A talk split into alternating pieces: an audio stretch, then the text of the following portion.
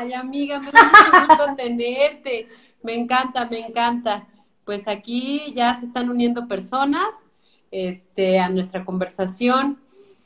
Eh, déjame, le pongo porque no puedo ser tan multitask, así que en este momento voy a publicar que ya estamos en vivo ahí en nuestra página de, del Facebook. Y este, y bueno, pues vamos a aprovechar el tiempo lo más que podamos para que, para que podamos disfrutar este, esto y bueno, pues como sabemos, pues tú tienes también pues muchas actividades y pues cosas este, que, hacer. Entonces, este, pues yo voy a aprovechar lo más que se pueda y pues saber que esta plataforma que tenemos nosotros ahorita, eh, pues se va a ir esta charla a nuestro Spotify. Entonces, ¿esto por qué?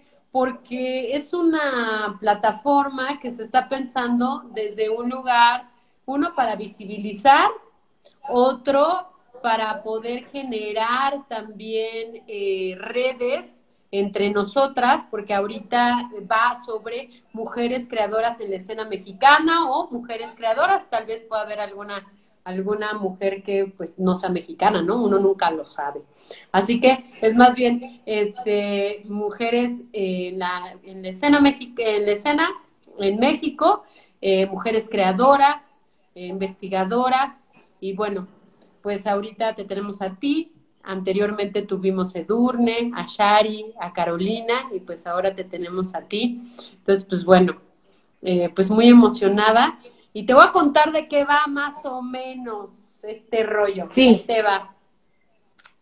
Eh, la, la tengo, tenemos un departamento en la redacción de Translímite que es, eh, es una persona que nos recopila eh, todas las dudas, o sea, no soy yo, es importante que no sea yo porque pues yo te conozco bien y yo podría por ahí entrarle a la jiribilla, pero eh, más bien es como, como generar preguntas desde un lugar, eh, desde varios lugares más bien, de gente que, que pues tiene duda de ti, de qué haces, qué sueñas, en fin. Entonces, estas preguntas las voy a ir entretejiendo en la plática. O sea, no te preocupes, tampoco es así como de, este, levanta la mano cuando te la sepas, no. bajita la mano, bajita la mano.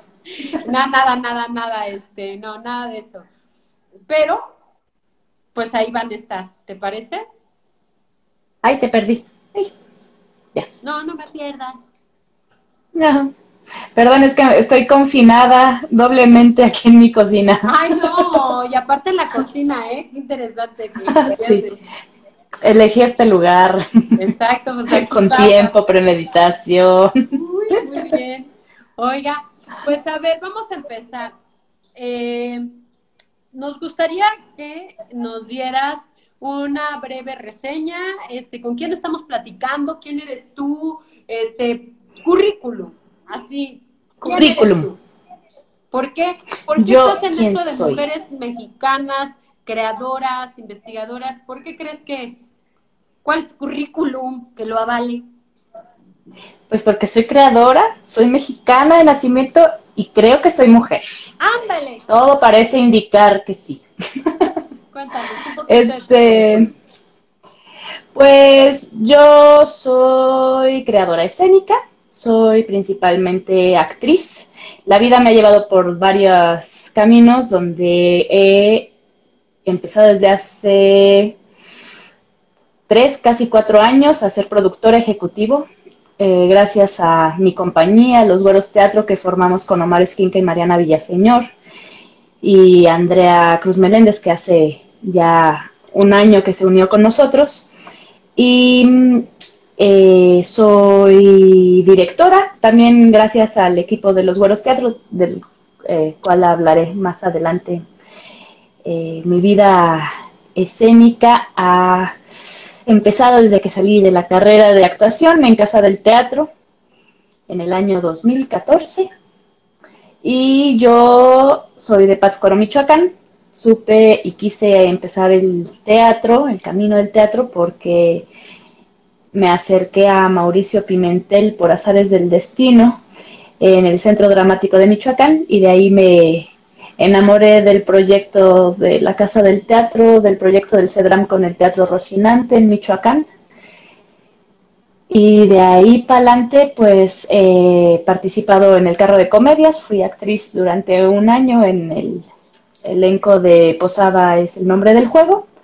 Y después formaríamos a partir de ahí un grupo de teatro dedicado a hacer teatro de calle y comedia. Ah, ¿Qué más? Mm, y pues he trabajado con directores y directoras en proyectos independientes soy repetidora de muchos y muchas de ellas. Hacemos equipo y luego se queda uno queriendo seguir haciendo más locuras. Yo empecé a trabajar en Translímite como docente, gracias a la invitación de ti, Mirna Moguel, hace ya 2017, pues ya van a ser tres años. Y daba, digo daba porque ya todo es en pasado con esta cuarentena. Em, daba un taller de teatro a adolescentes, secundaria y preparatoria en el Instituto Luis Vives. Y siempre me gusta también nombrar este proyecto porque sobre todo me gusta pensar en mí como docente desde hace varios años. Y he encontrado ahí una vocación muy fuerte siendo maestra de teatro. He creado eh, como maestra, eh, dirijo más obras en en escuela que en la vida, de pronto uno se encuentra con la maravillosa eh, sorpresa de que uno en cortito dando clases puede crear muchísimo, que a veces la vida cotidiana eh, de pronto nos enfrenta a procesos mucho más largos de montaje y de repente dando clases es como, ah, ya tengo una obra la escribimos, la montamos, la producimos. Hola papás, bienvenidos. Entonces me gusta mucho nombrar esos procesos que luego mucha gente no les da eh, el peso que debería. Y, eh, ¿qué más? Pues ese es mi currículum a grandes rasgos. ¡Ah, y tuve una beca! Y este creadores escénicos, con el proyecto Los Indispensables, que ahora vamos a estrenar con Los Güeros Teatro también, que es la compañía. Ok. Oye, a ver, antes de, entrar en, en, esos terrenos de tu compañía, eh, ¿cómo, cuándo y por qué decidiste que el teatro era tu camino?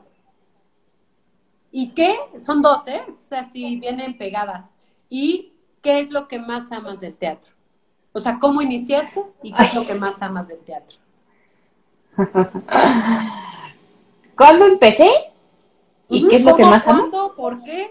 ¿Por qué teatro? O sea, ¿en qué momento se le ocurrió a ese ser decir, órale, el teatro, número uno, y dos, ¿qué es lo que más amas del teatro? Ok. El cómo empezó, de hecho, te está muy ligado a qué es lo que más amo del teatro y tiene que ver con el juego del infante que juega a disfrazarse y a ser otro. Yo creo que yo comencé haciendo teatro bajita la mano por influencia de mis papás. Yo recuerdo mucho unos títeres que mi mamá me tejía para la mano eh, con fieltro y luego me regaló Santa Claus un teatrino y luego mi papá me llevó a ver obras de teatro en el DF cuando veníamos de vacaciones, porque yo no soy de aquí, soy de Pátzcuaro de Michoacán. Y de pronto hago todo este hilaje, digo, creo que mis papás querían que yo fuera actriz. Eh, yo de hecho al principio quería, yo solo sabía que quería disfrazarme. Y eso es lo que más amo del teatro, que es el juego de disfrazarse. Siempre lo digo en mis clases, siempre lo digo entre bromas con mis amistades, porque a la fecha siempre digo, ah, ¿dónde está el disfraz? Y siempre tengo que hacer una ecuación de cambio en mi cerebro donde digo que se llame vestuario, no te vayan a linchar los del gremio. Y para mí finalmente el juego del disfraz, de ser otro, ser otra y transformar esas realidades que nos conforman a nosotros es la pues el espacio de creación interna mágica que puede ser tierrita, abono para cambiar también eh, el exterior, una, generar una historia, generar preguntas y buscar respuestas y no encontrar ninguna y volver a buscar y así sucesivamente. Creo que mm, para mí el puntito clave es el deseo de disfrazarse.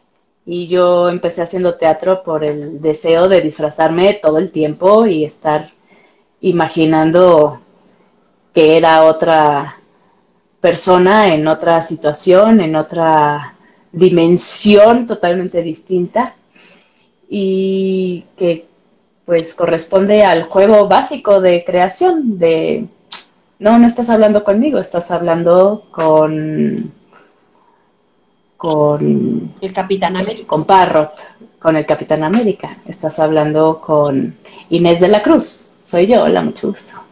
Y jugar a que sí, eres otra y eres otro. Eso. Oye, ¿y, qué anécdota de la vida cotidiana, no? O sea, ¿qué anécdota de tu vida cotidiana te ayudó a entender algo actoralmente, que detonó eh, entender algo que tú ya estabas buscando o entendiste gracias a la vida cotidiana eso? O sea, que nunca hubieras creído que te serviría esa experiencia para, pum, ¿no? Hacer toda una teoría. Tengo una anécdota que amo mucho, que fue con mi abuelo materno, mi abuelo que se llamaba Rodolfo. Eh, él murió cuando yo era muy chiquita y los últimos meses de su vida eh, la pasó en una cama, sin poderse mover. Realmente le llevaban la comida a mi mamá y mis tías a la cama y yo me quedaba con él al parecer no era mucho tiempo, pero yo recuerdo grandes momentos eh, así súper al lado de él en la cama, jugando una mesita en la que le ponían la comida y tener pláticas profundas.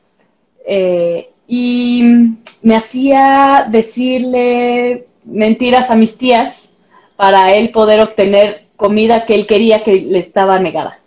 Él, de las cosas que más le gustaban era el helado y entonces empezaba así como, yo creo que hay que pedirles a tus tías un helado. ¿No tienes ganas de un helado? Y él empezaba a fundar en mí el deseo de querer un helado. Yo siempre querría un helado, por supuesto. Y hubo un momento donde fui a la cocina y le dije a mi tía, tía, eh, eh, quiero un helado. Me dijo, ya, no mientas, es para tu abuelo. Puedes decirlo que no te haga mentir. Y entonces, dile a tu abuelo que no te haga mentir. Entonces ahí voy yo con mi abuelo y le digo, abuelo, pues que no me hagas mentir. Y él me dijo, no te estoy haciendo no te estoy haciendo mentir. ¿Quieres tú un helado o no? Sí. Yo también. Pero es una realidad que yo no puedo ir a pedirlo. ¿Cierto? Cierto. Entonces, diles que eres tú la que quiere el helado y a mí me compartes. Y entonces ahí voy yo, y después de idas y venidas y no sé qué, yo entendí en un punto que yo tenía que mentir y no. Y entonces mi abuelo lo que me dijo fue, si te han enseñado que mentir está mal, no está nada mal. De hecho, las mentiras no existen como tal para los actores. Y ahí es cuando yo después me enteraría que mi abuelo, su libro de cabecera era Un actor se prepara de Stanislavski. No. Nada que ver. Mi abuelo era un abogado, de un abogado defensor de gente eh, sin dinero. Siempre le pagaban con gallinas y así. Y este, pero su libro de cabecera era Un actor se prepara y siempre llevaba arrancadas las hojas, porque mi abuelo decía que para qué cargaba todo el libro si podía llevar las hojas que iba a leer en el día. Era todo un personaje. Y entonces me dijo, los actores en el teatro no mienten, solo dicen las verdades profundas que les corresponde decir de parte de otro. Entonces, si tú estás diciendo mi verdad a través de tu boca y tu palabra, es una verdad, no estás mintiendo, solo estás transformando la realidad para tu conveniencia. Y yo a partir de ahí me pasarían dos cosas. Una es que yo quería saber lo que era un actor y por qué hacía eso y que qué maravilla. Y otra es eh, que aprendí a mentir perfectamente. Y entonces me fui a mentir a mis tías, me lo creí yo, dije, claro, yo quiero un helado. No, no le voy a dar a mi abuelo, por supuesto que no. Con permiso, acto seguido, comiendo los dos helados felices de la vida, con mis tías sabiendo, por supuesto, pero entonces este, el deseo de querer compartir un instante con alguien a partir de generar algo que otros pueden llamar mentira, pero que es una verdad absoluta para alguien para conseguir algo, me pareció fundador a mí en la vida. Y otra fue que yo un día estaba en mi casa, era Navidad, y nos juntábamos yo y todos los hijos de los mejores amigos de mis papás, que son este, mis súper amigos de la infancia, y generamos una obra, siempre hacíamos nuestras obras y las presentábamos, y esa vez presentamos una que se llamaba Las Fresas, y era toda una, eh, una tragedia sobre gente que cultivaba fresas y no les alcanzaba el dinero y perdían la casa, y toda una tragedia. Y mm, me acuerdo que dijeron en algún momento, este, de verdad que está muy bien la obra, cómo han mejorado, porque hacíamos obras cada año. Y en algún momento me apartó la mamá de un amigo y me dijo, oye, tú deberías considerar hacer teatro. Y ese fue otro momento, donde no era solo el actor o la actriz, sino que había una diferencia entre, entre teatro y el resto de las posibilidades actorales, escénicas o lo que hubiera. Y se me quedó grabada la palabra y yo dije, sí, quiero ser actriz, quiero saber mentir sin que se llame una mentira y quiero hacer teatro. Eso es lo que yo quiero. Eso es lo que yo necesito. Y ahí ya se me quedó plasmado para siempre en la vida. y ya. Oye, y es algo que tú le preguntas a tus alumnos normalmente, pero pues ahora va hacia ti. ¿Dónde radica tu oh, no. ¡Ay, hijos de la guayaba! Te digo que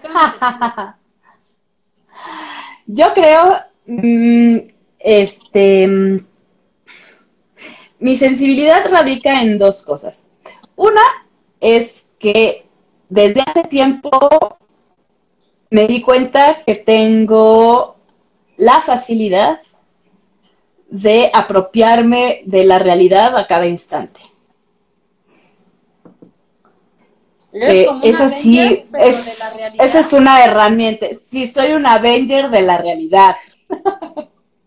no me doy cuenta casi, o más bien no me daba cuenta, y cuando lo hice, eh, cuando se hizo evidente ante mí, ya me doy cuenta de que todo el tiempo estoy en todo y en nada a veces a veces también en nada, pero cuando estoy en todo es una suerte de pulsación mental y física a niveles emocionales, a niveles estéticos, etcétera, de cómo dice la persona esto que está diciendo, desde dónde lo está diciendo, obsesivo, o sea, sí obsesivo de ay, cómo le tembló la voz cuando dijo esta palabra.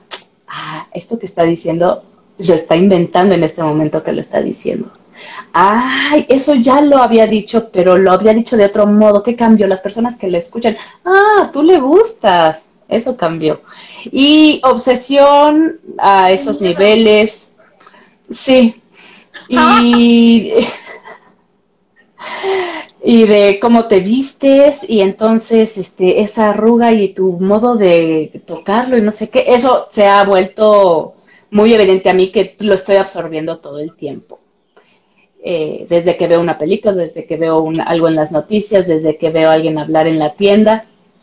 Y a veces parece, por lo que me doy cuenta, que parece que yo no estuviera prestando atención a esas cosas, sino que yo estuviera pensando en todas otras. Y lo que me pasa es que voy absorbiendo y voy pensando, imaginando situaciones en las que yo puedo aplicar eso. Claro, como cualquier este, Todo el tiempo. teatrera. Sí, lo quito, lo quito. Esa es la primera.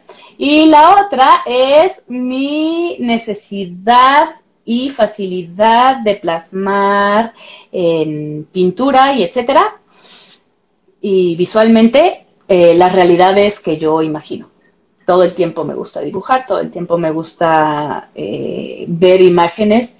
Yo ahorita estaba, de hecho, repasando antes este, de conectarme aquí al Instagram, a quiénes sigo y qué cosas me gusta seguir, y son puras cosas visuales, desde pinturas de acuarela hasta cuadros impresionantes, hasta gente que diseña unas cosas asombrosas en sus casas, hasta gente que levanta pisos y entonces con las maneras rotas forman quién sabe qué. Todo mi absorción es visual.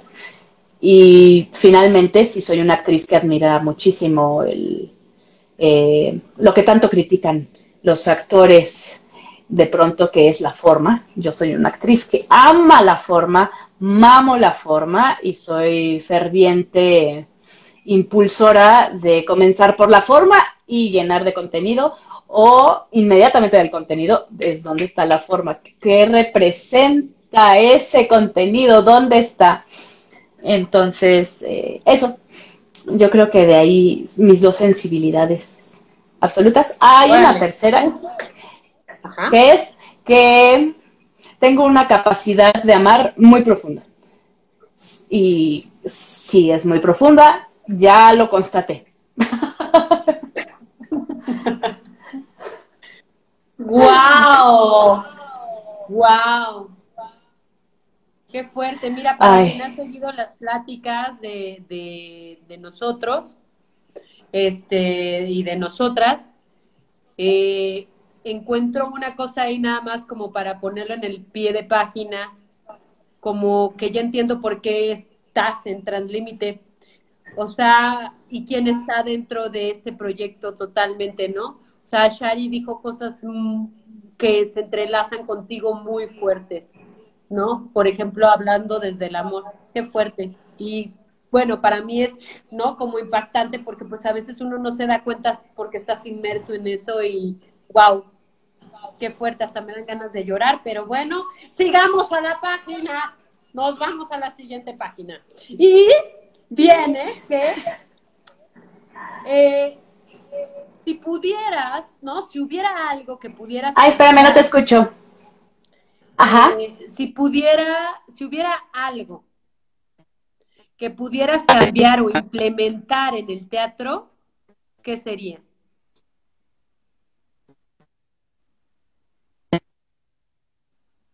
Espérame tantito, es que no se escucha, ¿no? Como que la línea.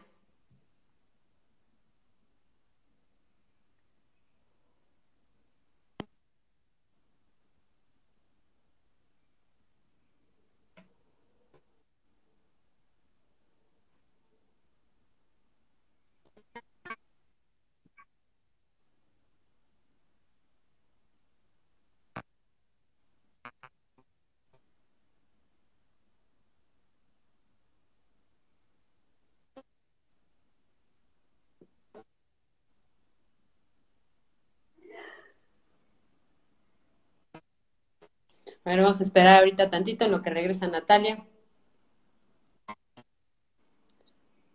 Eh, ¿Nos escuchas?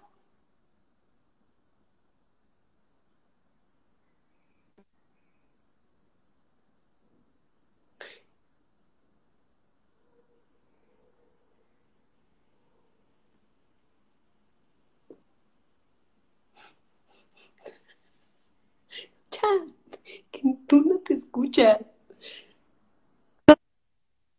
No te escuchas.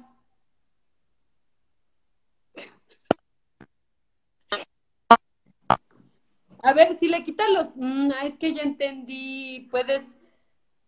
Puede ser que... Ay, estoy hasta sudando. Por favor, regresa. El bochorno.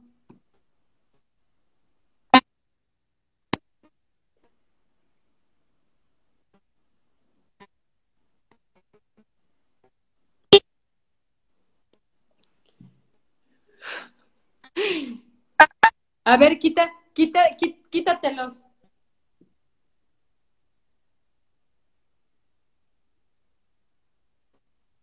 O ya sé, Vuelve a entrar, salte y vuelve a entrar.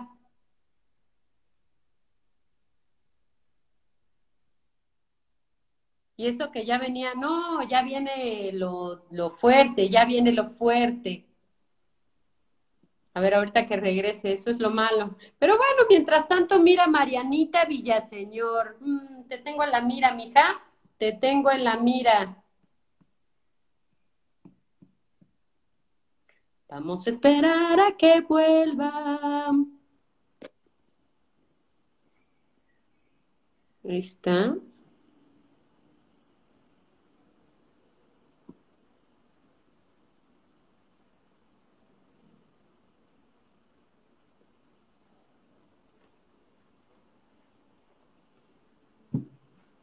Ay, esa Natalia, ¿cómo la hace, no? O sea, ¿cómo la hace de emoción? Hola, ¿cómo estás? Aquí estamos tratando de, resolver esta situación. Mira, Natalia Godet esperando. No, no quiere compartirlo, Marina. Es que es en serio, no saben cuánto me costó esta entrevista. Es así de, me estoy perdiendo. Bueno, bye. ¡Ay, Natalia! ¡Qué preciosa! Pero dice que te estoy esperando, no entiendo, mira Natalia, ya sé que estás... y ahora ya estás aplicando la técnica de del camuflaje. A ver, pero ¿por qué no puedo? Ya, a ver, espérame. Natalia, agregar. Estoy hasta sudando, Natalia. ¿Cómo nos pones? Es que en serio, carajo. Está. ¡Ah! ¿Ya me oyes? De emoción, es que es en serio, era para subir el rating. A ver, déjame peino. No, manches, yo, yo estoy horrible. Pero bueno, eso no nos importa. Aquí la que importa eres tú. Espérate, no te hagas. Estábamos en que si hubiera algo que pudieras cambiar o implementar en el teatro, ¿qué sería? Mm.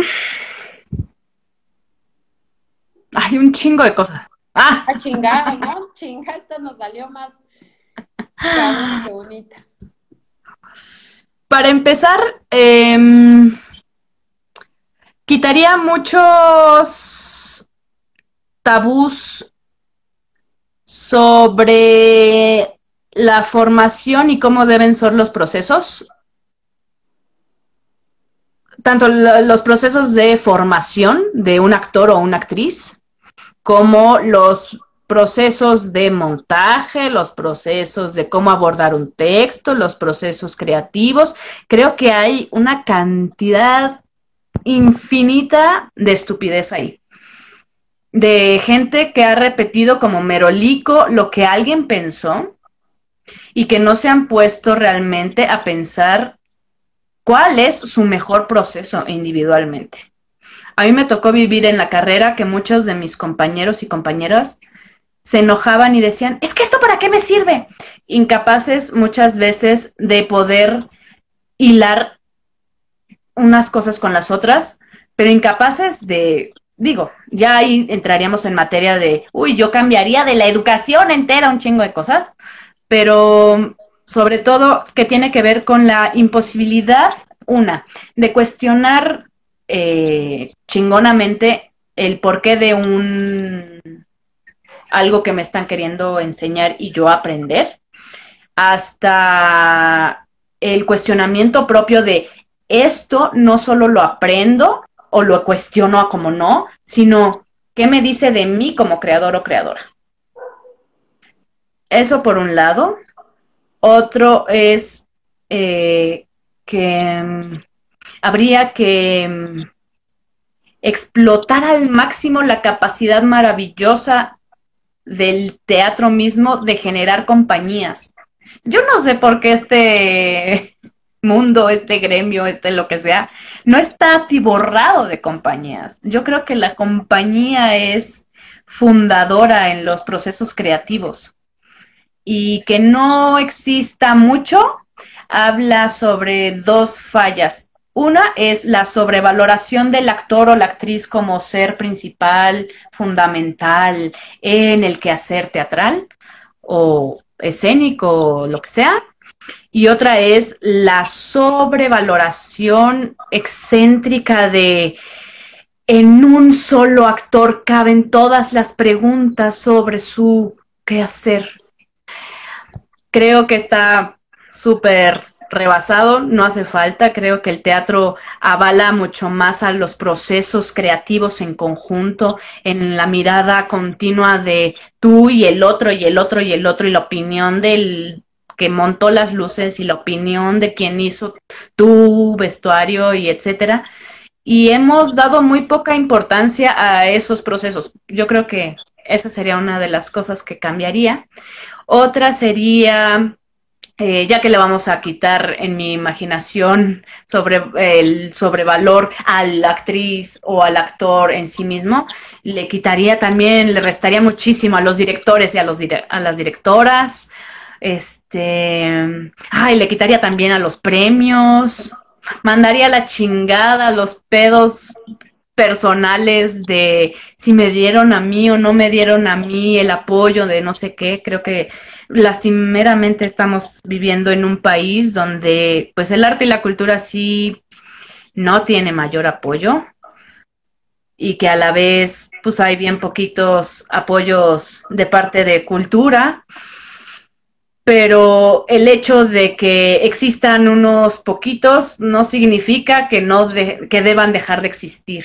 Y creo que hay muchísimo resentimiento por ahí Mm, pues no es que lo quitaría porque sería como, ay, yo quitaría a la gente que se queja. No, es yo quitaría o cambiaría el poder reunirnos y platicar cuáles son las miles de posibilidades que hay para poder crear y desde dónde crear. Yo sí creo que si estuviéramos convencidos de eso, ya estaríamos teniendo un grupo súper fuerte de choque para decir, ah, ¿no me prestas eso? Hay un teatro aquí a la vuelta, lo voy a tomar con permiso.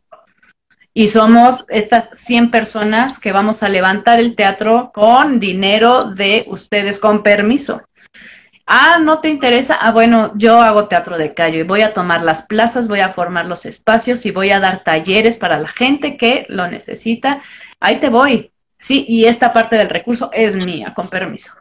Y aquí está cómo demuestro que esta eh, comunidad lo necesita, cómo esta comunidad me necesita, porque de verdad creo que se ha olvidado mucho la parte guerrera teatral, que pues toda la vida ha picado piedra, toda la vida ha picado piedra y se ha colado entre los vericuetos que nadie toca porque lo que no quieren las eh, los grupos de poder tomar y decidir de, ay, para la cultura, formemos este apoyo pequeño para que puedas tener una mini micro temporada en nuestro teatro y ahí vamos nosotros a aceptar nuestra micro temporada y apostarle a las redes para tener difusión y de pronto digo, todo es un poco un engaño, creo yo. No por nada se nos dificulta, y sí hablo en plural porque a la mayor parte de los teatreros se nos dificulta, se nos dificulta saber dónde está nuestro público. No sabemos dónde está, no sabemos cuál es nuestro público, no sabemos quiénes son. Y se nos ha olvidado ir al público y generarlo y cuidarlo y procurarlo. Se nos ha olvidado.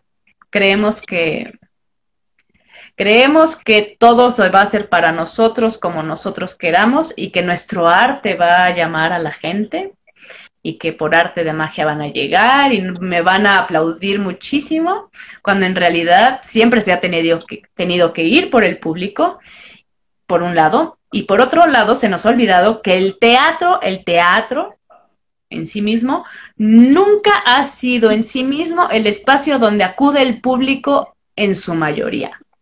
El público está en la calle, el público está en las comunidades que no han visto teatro quizás, el público está en este apoyando a las compañías independientes de su propia comunidad.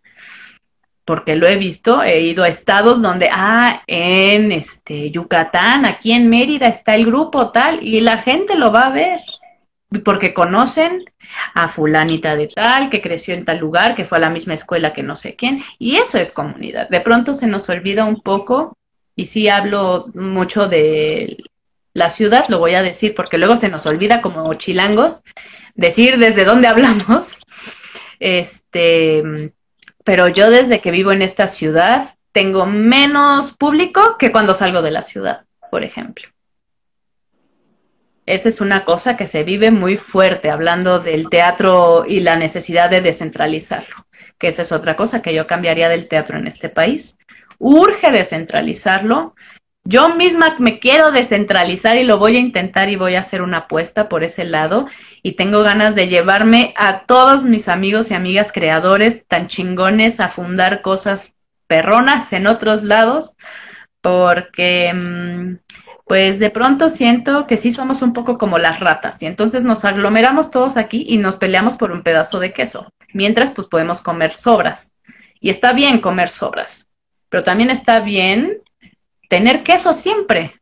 Y también está bien emputarse y decir, coño, pues me voy a sembrar mis guayabas. porque de pronto aquí la pelea constante con el de al lado se vuelve eso, una pelea y poco espacio para la creatividad ensordecedora que necesita el país en estos momentos.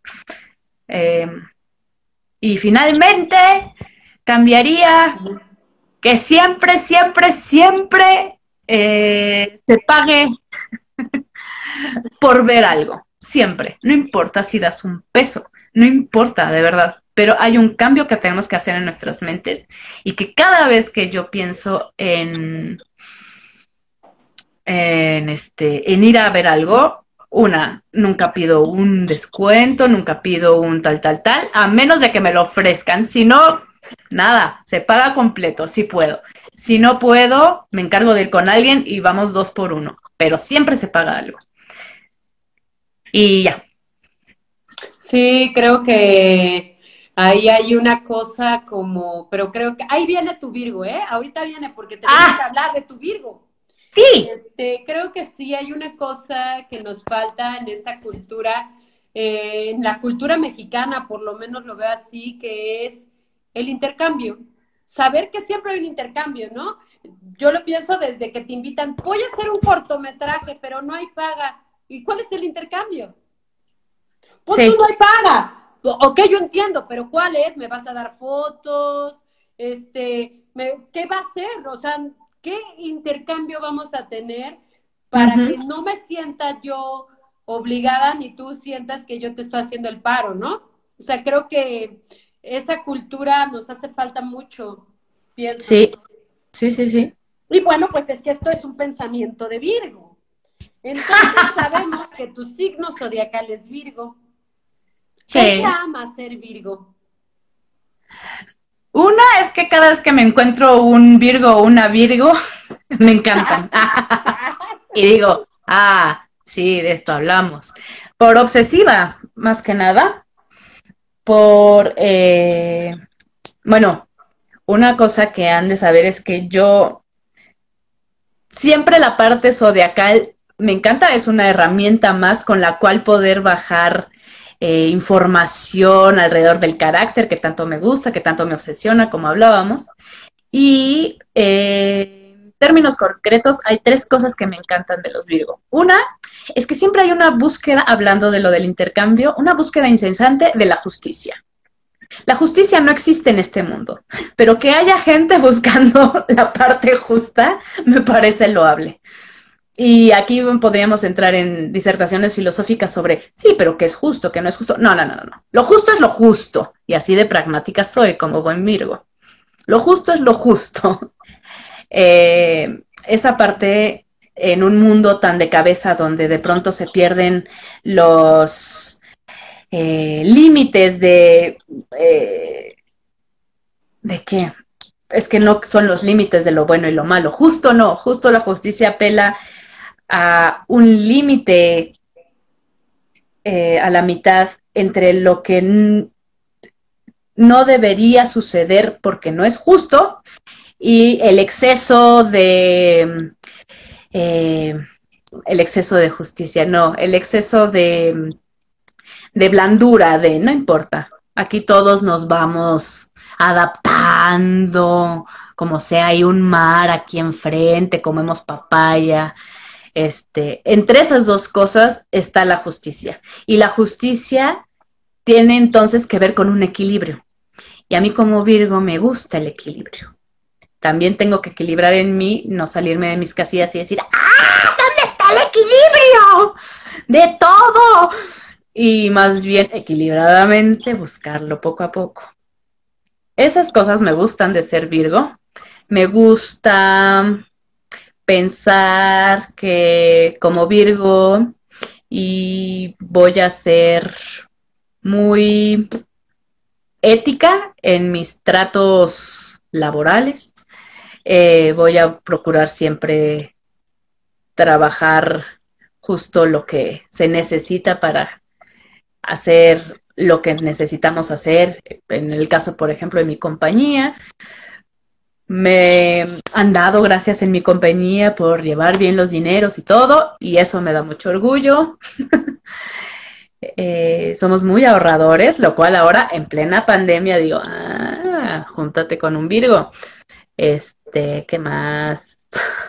Oye, eso es y si fueras comida, si yo fuera comida. Si tú fueras comida, ¿no? si yo fuera comida. Favorita. Ah, me cambiaron la pregunta. Si yo fuera comida, ¿qué? Ah, yo soy un durazno. ¡Ay! ok. Ok. ¿Y cuál es tu comida favorita? Yo creo que la árabe. Ok. Sí, yo podría comer hojas de parra, jocoque, humus, aceitunas, litros de aceite de oliva, ajo, cordero, toda la vida y ya estaría muy bien. Yo creo que esa es parte de ser Virgo, totalmente. Ya está. Oye. Ay, aquí dicen que sí soy un durazno. Para relajar, ¿no? Ajá. Que pues ahí nos vamos. ¿Por qué tienes una compañía de teatro? Ay, me encanta que preguntes por qué. ¿Por qué? Para ser feliz. Para ser feliz creando. Creo que siempre es muy hermoso conocer gente y justo del mismo lado de lo hermoso estar también procurar a tu gente, ¿no? Ah, ya te conocí, ahora vente para acá.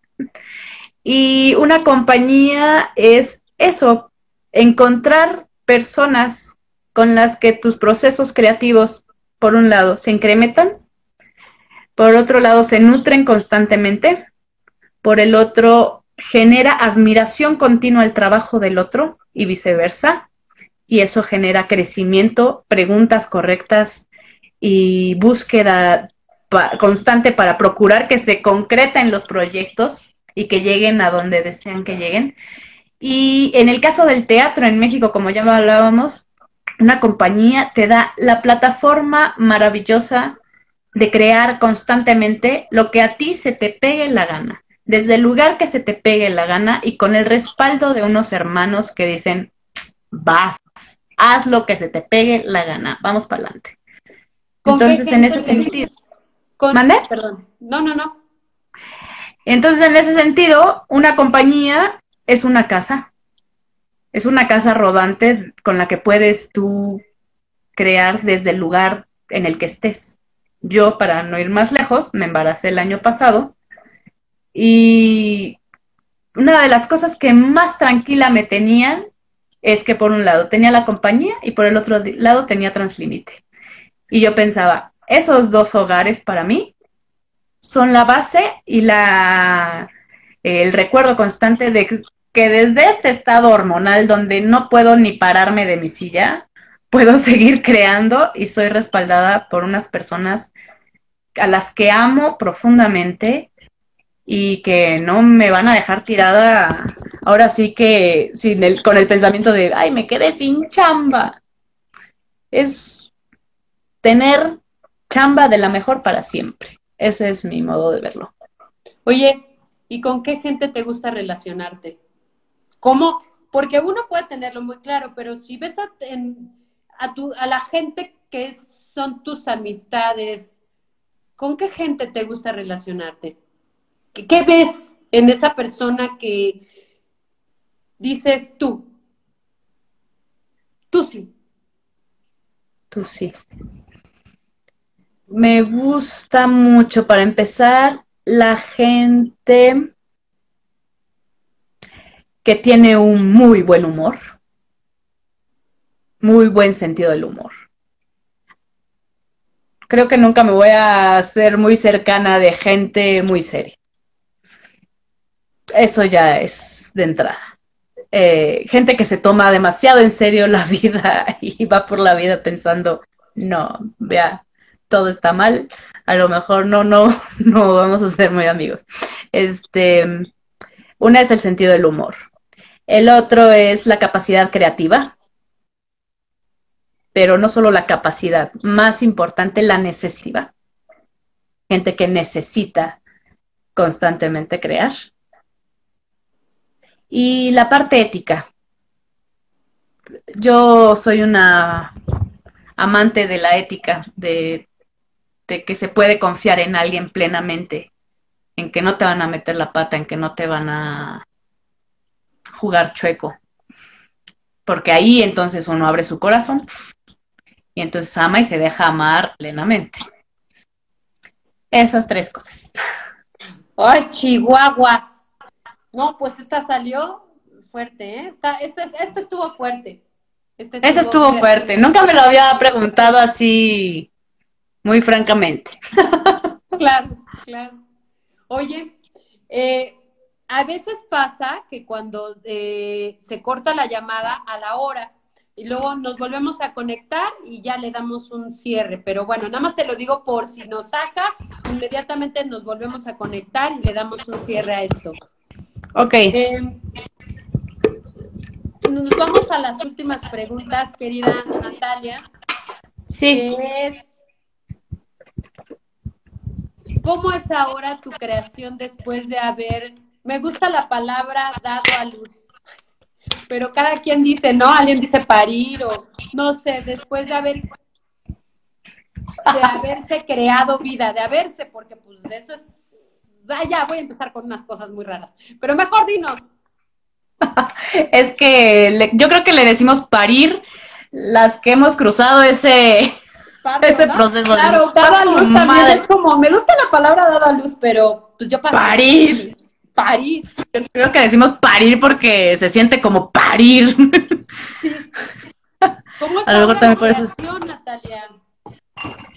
Híjole, yo, mira, Aquí en tu entrevista tuviste a mi prima Edurne Godez, prima adorada, gran creadora, gran madre, mi ejemplo de muchísimas cosas.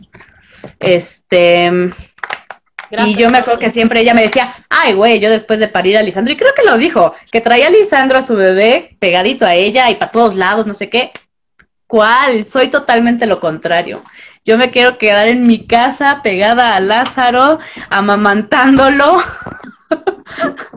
y este, y diciendo, ah, mañana tengo un ensayo. Está bien si mañana a esa hora no lo amamanto. Soy una mamá un poco tlacuache en ese sentido.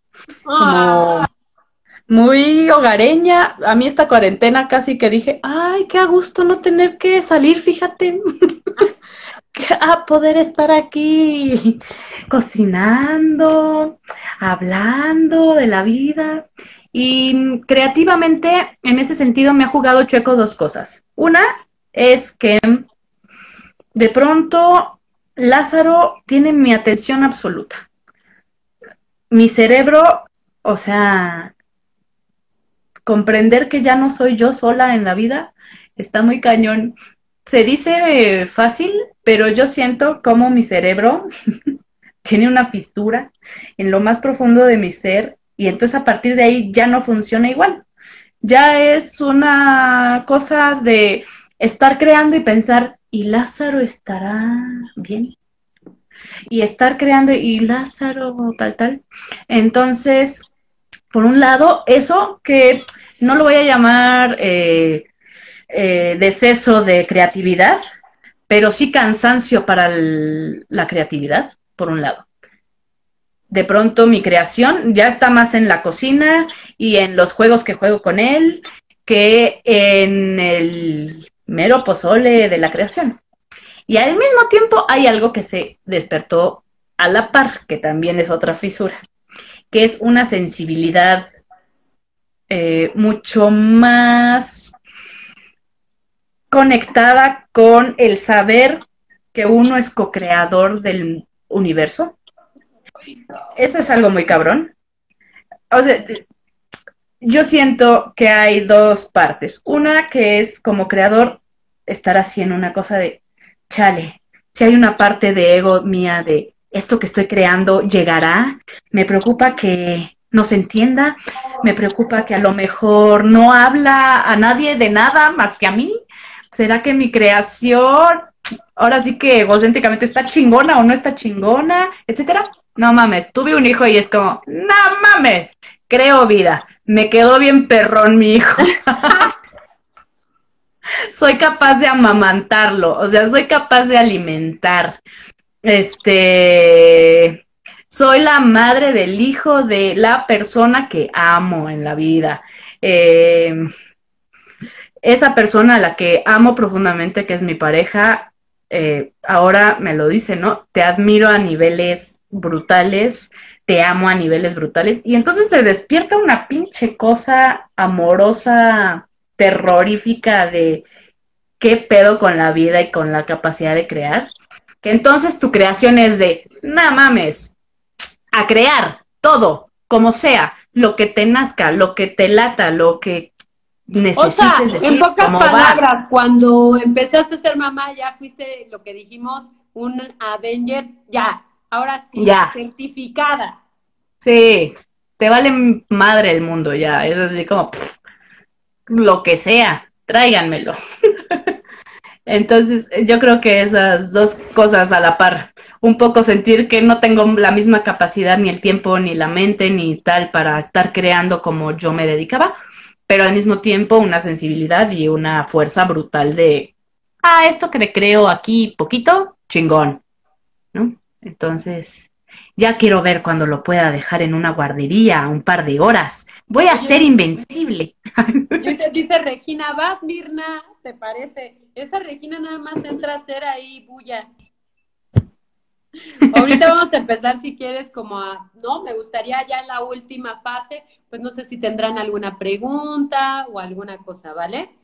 Pero, por último, eh, son dos preguntillas, tres, ya sabes, algunas vienen pegadas, pero eh, sobre tu trabajo actoral, hemos visto que tienes diferentes trabajos y sabemos que has hecho diferentes personajes masculinos. O sea, como que ahí hay una cosa de trabajo. ¿Qué te lleva a indagar por esos senderos? ¿Y cómo te relacionas con eso en el teatro? ¿Por qué desde ese lugar? ¿Cómo, ¿Por qué te has ido a ese lugar? Porque tú, creadora de Translímite, ¿verdad? Ay, si tú siendo trans, dímelo. tú siendo trans, yo siendo trans. Todos somos trans. Em, creo que tiene que ver con un con este juego del disfraz. ¿Y qué más chingón que transformar algo tan asentado en la sociedad a tantos niveles que el género? El género corresponde a una construcción a tantos niveles que para mí el transformar desde ahí ya requiere una transformación primordial de preguntas de esto cómo lo piensa un hombre, esto cómo lo piensa una mujer. Ahora me gustaría ser un alguien transgénero o transexual. Este, pero pues sí viene de querer disfrazarse. Yo desde chiquita a mi hermano lo travestía. A mí luego no tiene solo que ver con el género, sino con el, la vestimenta.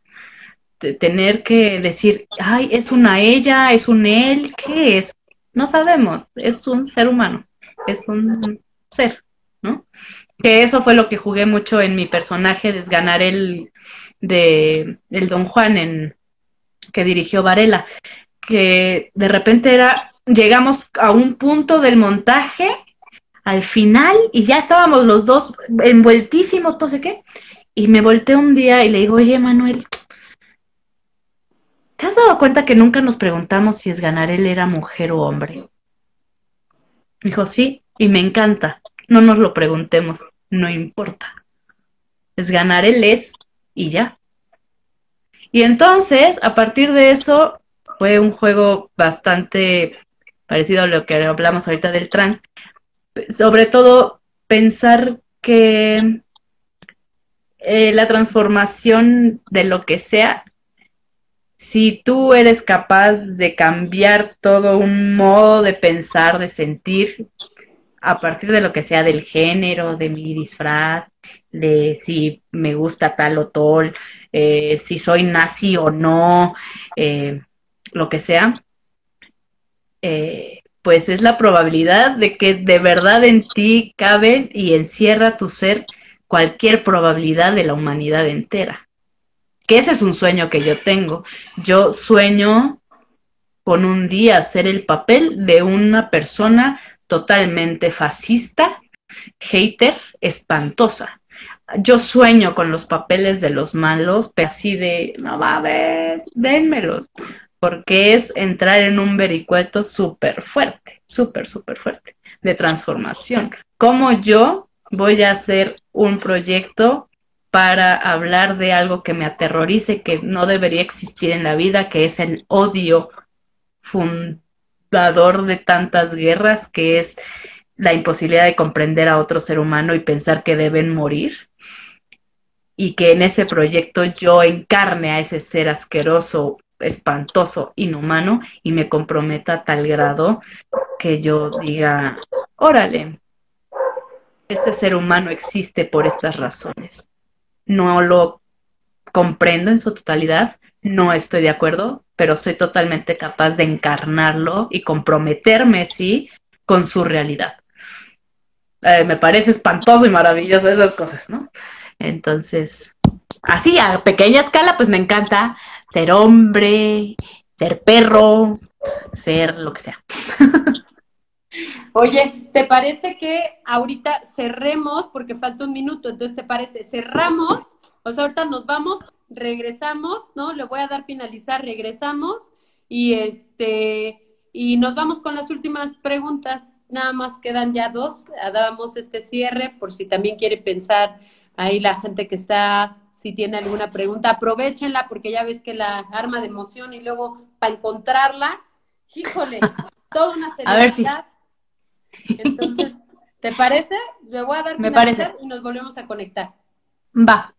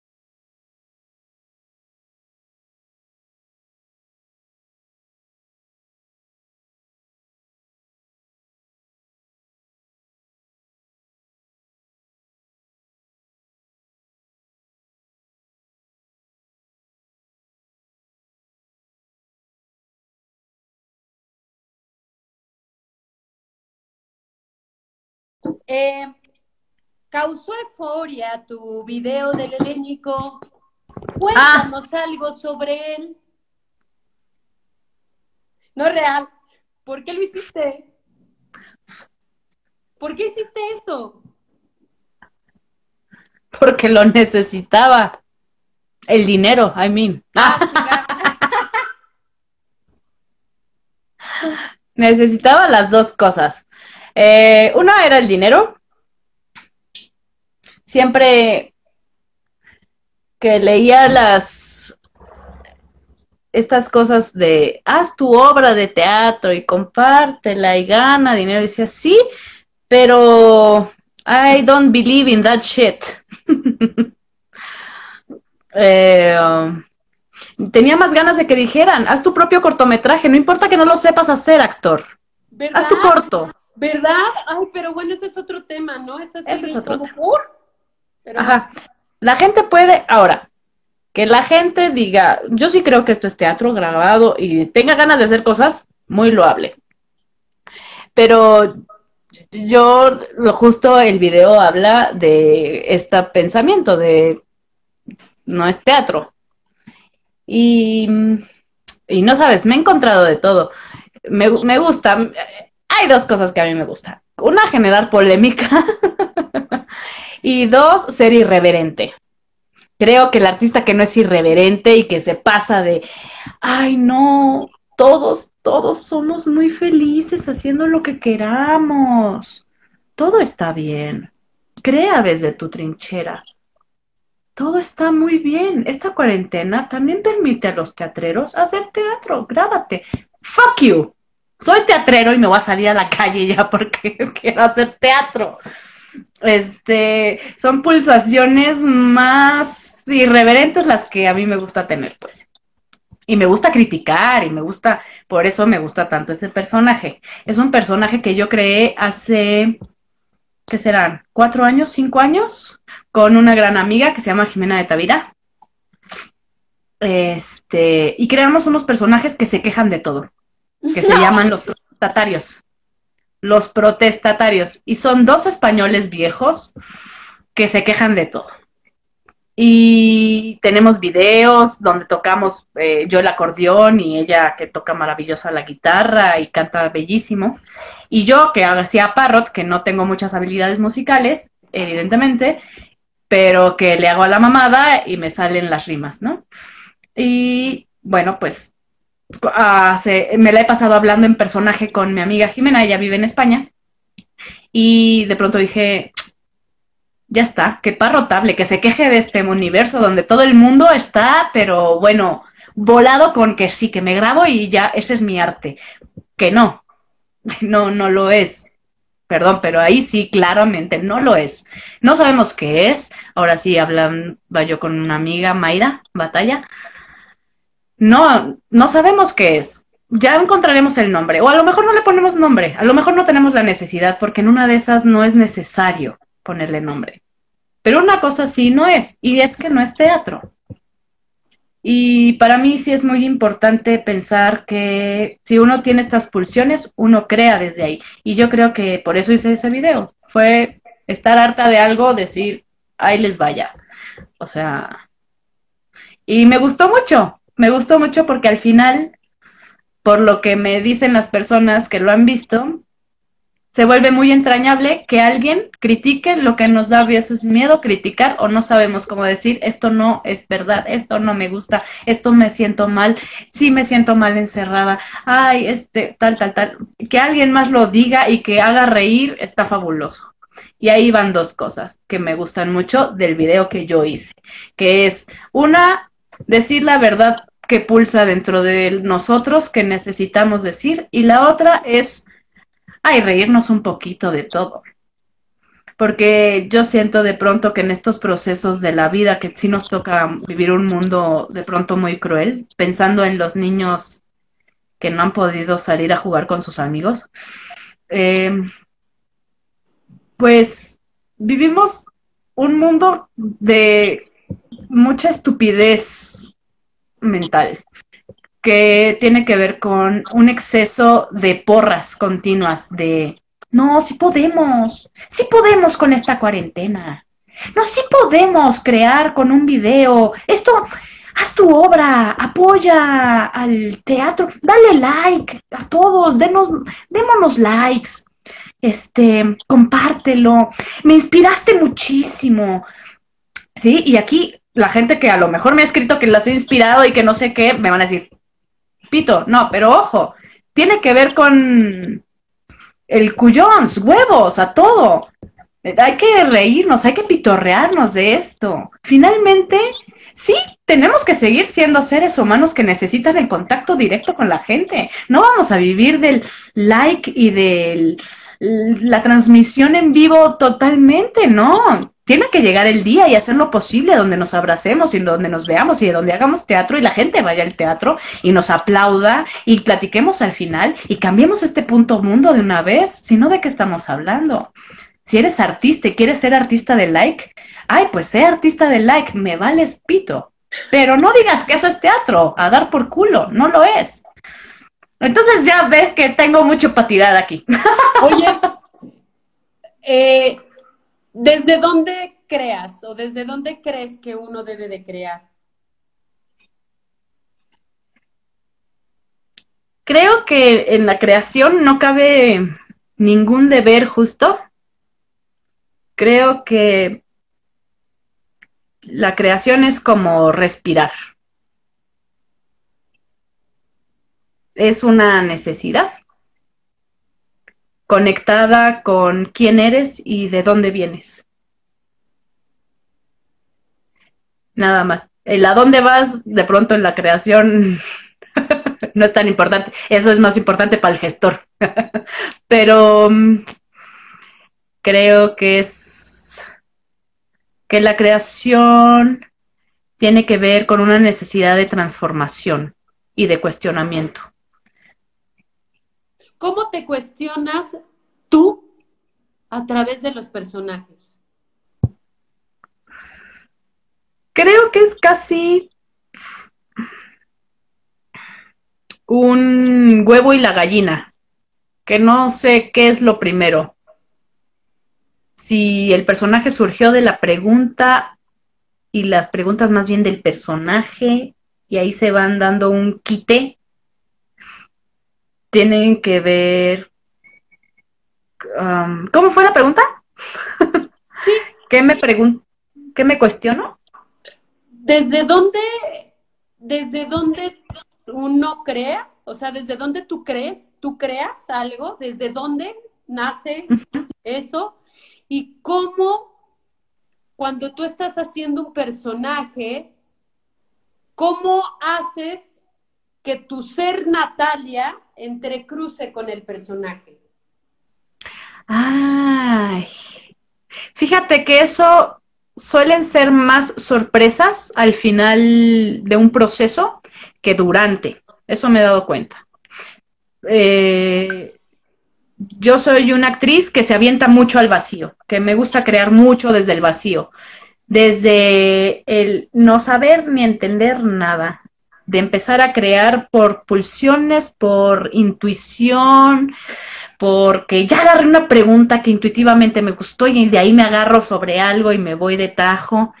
Y más bien ya sea la última función, digo, ah, no mames, esto me habla de esto de mí. Ah, no mames, este, este personaje está basado en mi hermano. Ah, no mames, este personaje está basado en mi madre y en mi padre. Ah, no sabía yo que pensaba eso de mis padres. Ah, no sabía que yo que pensaba eso de mi infancia. ¿Qué pedo con la infancia? ¿Qué pedo con la infancia en el mundo? ¿Qué pedo con el mundo? ¿Sí? Pero suele llegar mm, eh, así por mucho más adelante del proceso. Durante el proceso de creación es más una, una conexión con el qué me va diciendo el personaje en sí mismo. ¿Por, qué, si habla de esto no puedo hacer que lo hable desde este lado y que mi cuerpo lo diga de este modo y ya lo estoy diciendo, pero entonces mi compañero me dice y eso es otra parte de que me gusta mucho dejarlo. Me gusta mucho trabajar con el otro, con la otra persona, con la otra actriz, con el otro actor. Descubrir de pronto que soy más a través de los ojos del otro que de mi idea de lo que soy. Y si estás sola. De entrar en locuras creativas así de, ah, me dijiste. Y cuando soy yo sola, pues con quienes este, estoy montando. con quienes estoy montando. Está mirando? Con quien me está mirando, sí. con lo que yo voy viendo que voy provocando en el otro, por ejemplo. ¿Cómo sabes? ¿Cómo sabes que esa era una de las preguntas en el diplomado hoy en la mañana, no? O sea, yo les comentaba que cada quien tiene pues diferentes maneras, así como somos mundos, universos, así somos también en la manera de crear. Pero esta es una duda que me surge. ¿Cómo sabes tú, cuando estás en tu soledad, ¿no? Echándote así la lucha en tu creación, ¿cómo sabes que sí va, que hay algo que está tocando? ¿Cómo sabes tú? ¿Cómo, cómo lo puedes sentir? ¿Cómo, antes de que alguien te vea, cómo sabes que eso lo vas a enseñar? ¿Qué es? Uno es que encuentro el lenguaje perfecto, tanto lenguaje, lenguaje, como lenguaje. Ay, no, esto se va a pasar a, solo audio y no me van a entender por mis expresiones. Este. Mira, tan pensando en todo. Este, muy bien. En el lenguaje, uno cuando lo está logrando salen las palabras perfecto. Caen en su justo lugar. Eh, uno piensa, sí, este es el modo en que alguien diría esto sobre este tema y no de otro modo. Se siente como una verdad que te atraviesa el cuerpo. Todo es consecuencia de todo. No hay un eslabón perdido. Que a mí me enojaba mucho, por ejemplo, del video este de Parrot de esto no es teatro, que dije computador en vez de decir ordenador. Yo decía, ah. puta madre, los españoles dicen ordenador. Y no dicen celular, dicen móvil. Puta madre, ya, chingado. Wifi. ¿No? Exacto. Pero sentir que una verdad te atraviesa, que no hay ningún eh, espacio en la base que te quite la solidez, que a partir, que te sientes amarrado, te sientes tan amarrado de lo que estás creando que puedes hacer cualquier locura con eso que estás creando. Es como sentir que una plastilina está tan bien amasada y calientita que la puedes convertir en cualquier forma. Que no te va, no se te va a romper, que no se te va a derretir demasiado, que está justo en su perfecto estado de amasado para transformarse en lo que sea. Y entonces, físicamente, yo siento que me recorre, me atraviesa un trueno, o sea, que es a huevo. Encontré una verdad, la verdad absoluta de este personaje que he estado encontrando y a partir de esto todo es búsqueda. Y búsqueda con encuentro infalible. Que todo lo que voy a encontrar aquí eh, va a ser súper atinado porque estoy sabiendo escuchar. Es una sensación, digo, no sé si le puse a alguien así, pero una sensación de eh, esto es correcto porque al decirlo y escucharme, no tengo duda alguna de que no pudo ser de otro modo. no sé cómo decirlo. Esto no podría ser de otro modo. Elegí poner piedras en un espacio porque no podrían ser latas. estoy convencida de ello. Claro. Ah, este, siento que puedo por ejemplo, este personaje, este personaje, el de Parrot, es un personaje que hago siempre y para todos lados, porque ya está amarradito, porque es así, es gruñón, es un español, es de no sé qué. Cosas muy básicas y que tiene que ver con la capacidad de improvisar, con la capacidad de construir algo tan sólido que puedas improvisar y nutrir ese algo las veces que quieras, repetirlo las veces que quieras sin que se repita nunca. Sí, creo que tiene que ver más con una sensación corporal casi. Sí. Ok. ¿Qué viene de ti? ¿Qué qué? ¿Qué? ¿Cómo ves tu futuro? ¿Cómo ves tu mañana? ¿Cómo qué viene? ¿Qué viene? Viene la búsqueda de crear proyectos muy acorde a dos cosas que yo necesito en mi vida, que es que se, yo haga teatro que sea visto por la gente. O sea, esa ya es una decisión. Ya no quiero hacer teatro que vean cinco personas o diez personas. Eso yo ya no, yo ya no quiero. Yo necesito que lo vean tres familias con las cuales platiquemos al final y nos miremos a los ojos. Esa es una. Está muy ligada a otra parte de mi vida, que es ser mamá, que es apostar a la crianza de un ser maravilloso que nos transformó la vida, a mí y a Emanuel, que es preguntarte cómo quieres que crezca ese ser, dónde quieres que crezca, qué deseas poner en su camino para que él con esas herramientas llegue pleno al lugar que quiera llegar. Y en mi imaginación perfecta, Emanuel Ya, ya, güey, no llores. Todavía falta un poquito para que termine esto. Es. Mm, y en. Sueño con que Emanuel y yo podemos crear, porque él es creador también, de todo otro lenguaje, él hace cine, Pero que los dos podamos crear imprimir en, nuestra crea nuestras creaciones quiénes somos, un poco desde el orgullo de ser papás y decir a un hijo, eh, eh, tus papás hacen lo que se les pega la gana. Y de lado hay personas y proyectos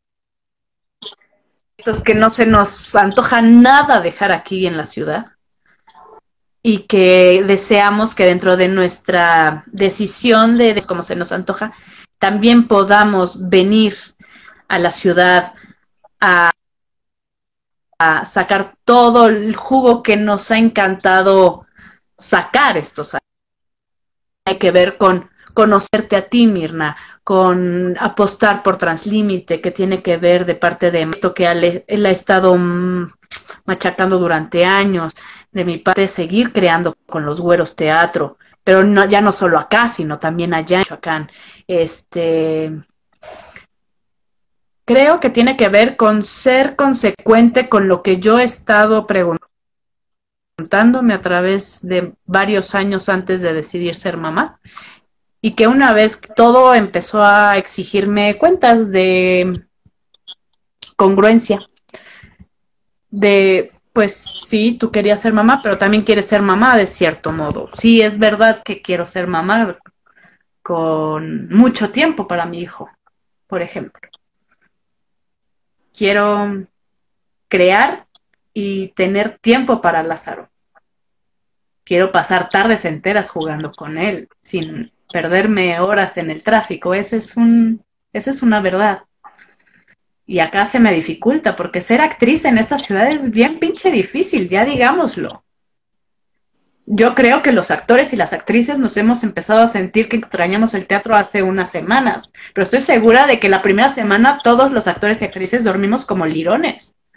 Estamos cansados. Es una puta friega es una chinga. Y tenemos mucha suerte los que vivimos cerca de los teatros donde damos función y donde, etcétera. Pero puta madre, o sea, sí es una friega. Yo admiro mucho a las actrices y a los actores que pican piedra en esta ciudad porque en ese sentido sí otorga muchísima capacidad creativa de ir, venir, no sé qué, pero pues yo soy una actriz mamá y acá no veo cuándo me va a dar la vida para mis planes maternales como los quiero yo. Así que, pues por ese lado veo mi futuro siendo congruente, apostándole algo que no sé cómo va a funcionar, pero que confío en que funcione porque es desde un deseo muy profundo. Y, y eso, ya. Pues como sabes, pues tenemos un diplomado. Muchas de las personas que están aquí, que te están viendo, eh, son exalumnas, exalumnos o alumnos y alumnas del diplomado. Eh, otras, pues no las conocemos, pero están aquí escuchándote por alguna extraña razón, tal vez porque saben quién eres o tal vez porque se encontraron con esto y pues están aquí viendo nuestras caritas. Eh, ¿Qué te gustaría dejarles o que... Espérame. Eh, ¿Qué te gustaría regalarles de reflexión? estuvo medio difícil, pero haz de cuenta que no estoy llorando, ¿va? Chuas.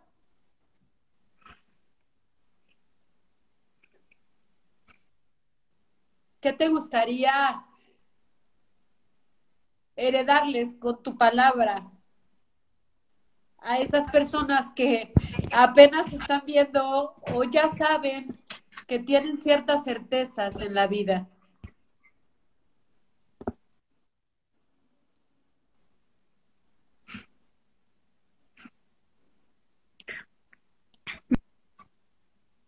¿Me escuchas? ¿Sí? Que no te escuché bien porque se traba con el llanto. Estoy llorando bien horrible.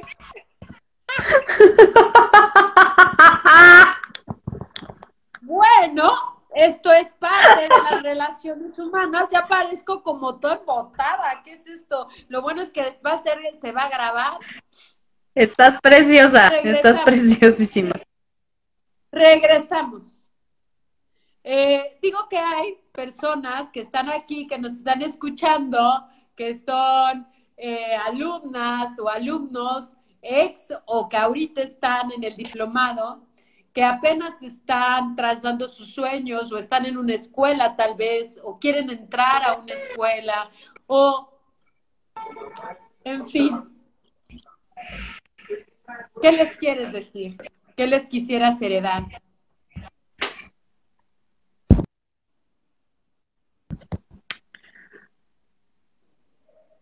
Unas me mueve a lo largo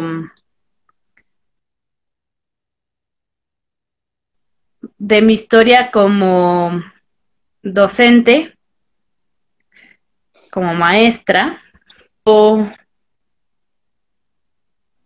veo a los alumnos y a las alumnas asustados por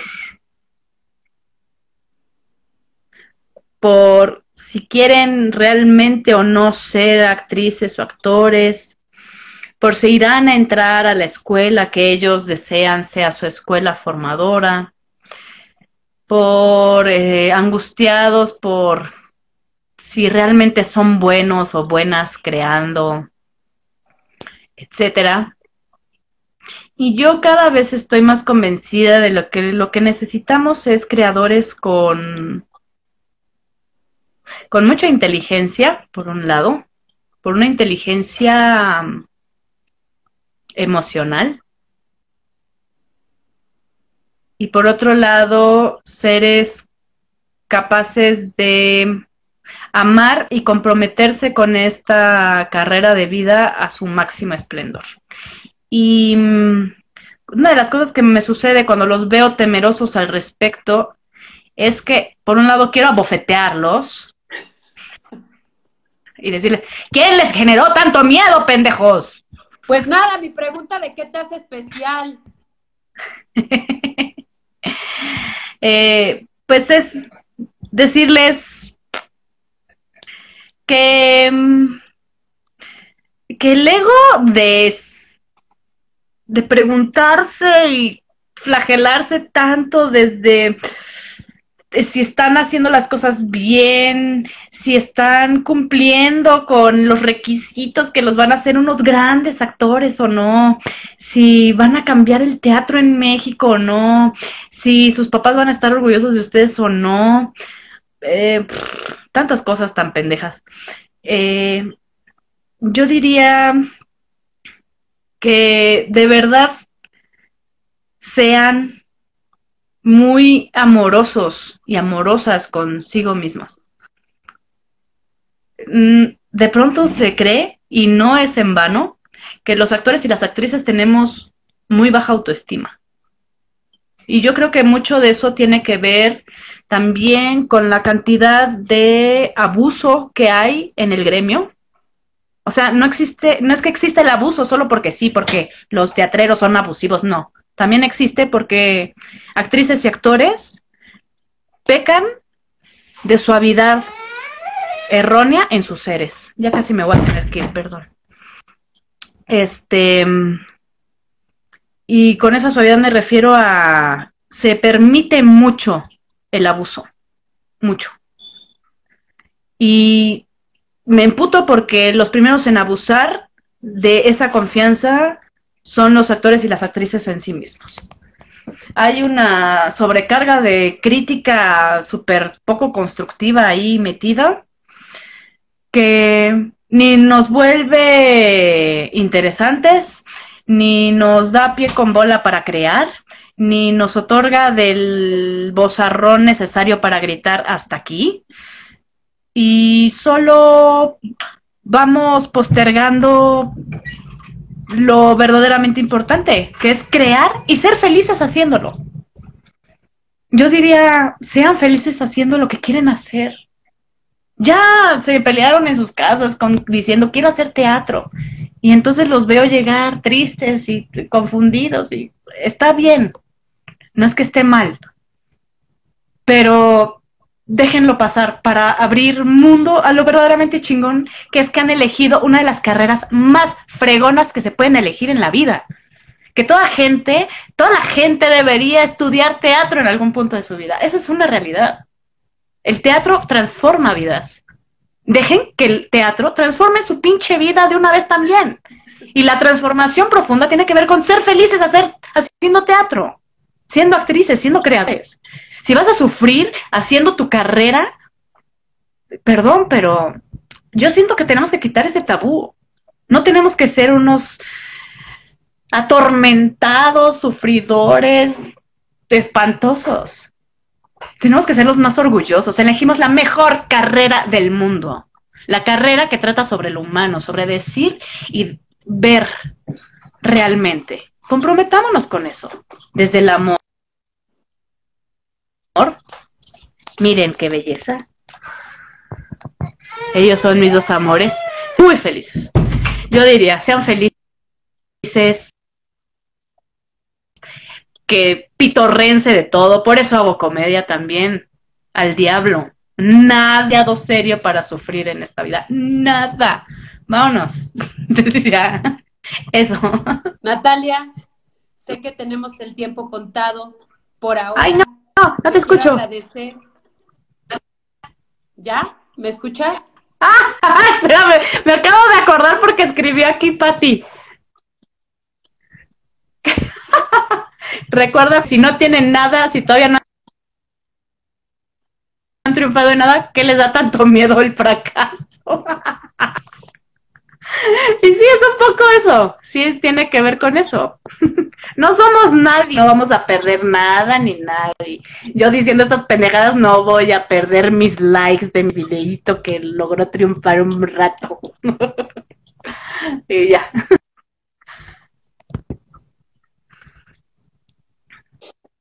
Natalia, muchas gracias por todo. Mucho. Y abracémonos el triple. ¡Ay!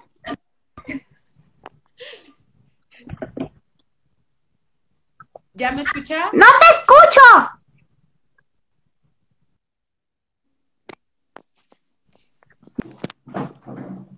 ¿Me escuchas? A ver, déjame, me, me pego. Tal vez soy yo. Pero es que es importante. ¡Ay, no! ¡Ya no! ¿Me escuchas?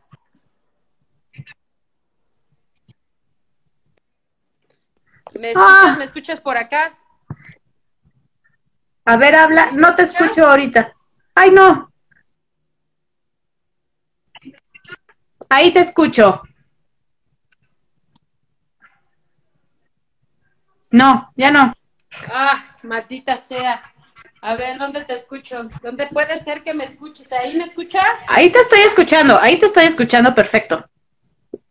Ah, perfecto. Te quiero decir, Natalia, que te amo con todo mi ser que eres mi hermana, eres mi vida, y, y sabes que me llamo Mirna, que Godet Moguel. Te amo, te adoro, Te amo. te admiro, te deseo lo mejor hoy y siempre. Eres mi familia, te admiro muy cabrón, te admiro muy cabrón y que siempre Translímite será tu familia, siempre es un espacio para ti. Tú puedes ir y venir y hacer lo que se te plazca porque es tu casa, porque estamos nosotros aquí. Y esto es parte de la vida, uno hay que dejar ser independiente al otro y que sueñe y que haga lo que sea. Y te amo, te admiro muy, cabrón, eres mi familia.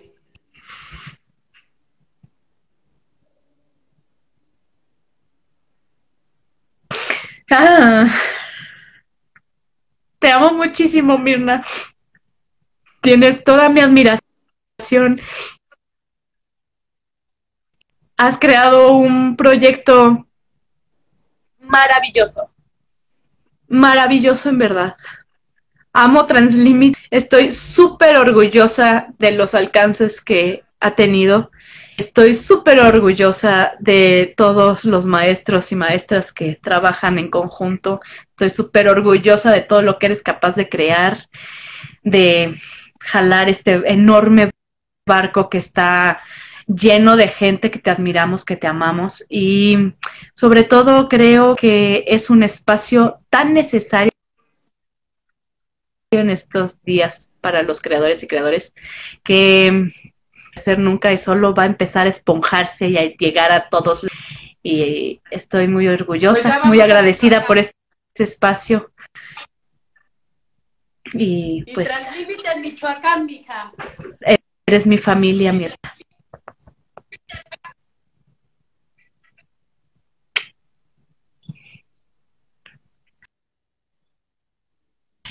Ay, no, ya se trabó otra vez. Ya es nuestro momento. ¿De la despedida? Te amo mucho. Y bueno, pues ya nos vemos en Michoacán. ¿Me oyes? Vamos en Michoacán Teatro. También aquí vamos a hacer Michoacán aquí. Vamos a hacer teatro. Eres mi familia y solamente hay otra casa allá. Y aquí siempre vas a tener tu casa. Una de las muchas casas que tienes, Natalia.